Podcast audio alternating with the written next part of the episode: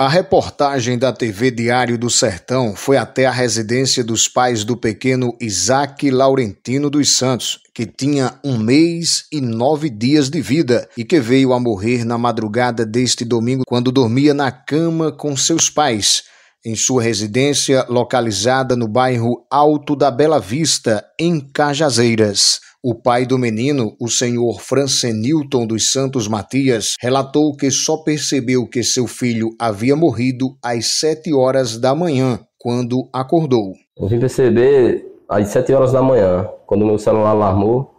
Aí eu acordei, aí eu vi que o menino não estava no berço, aí quando eu olhei a criança já estava morta já na cama. Ela foi amamentar ele deitada e dormiu, e eu já estava dormindo, aí quando eu me acordei, tinha acontecido. Como é que tá esse coração de pai aí agora? Oxe, triste, magoado, tô, não tô nem acreditando, né? Tô nem acreditando que tenha acontecido isso.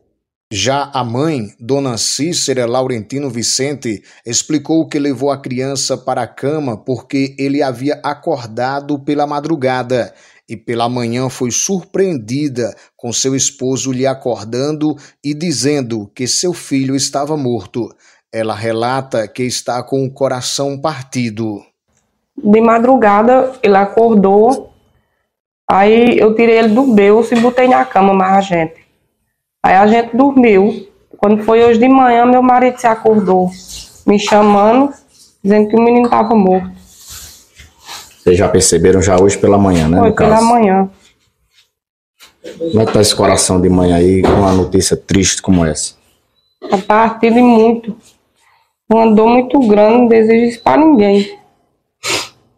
A polícia informou ao Diário do Sertão que ainda não é possível precisar qual foi a causa da morte, fato que só será confirmado após a realização da perícia. O caso foi passado para a Delegacia de Polícia Civil para que seja investigado.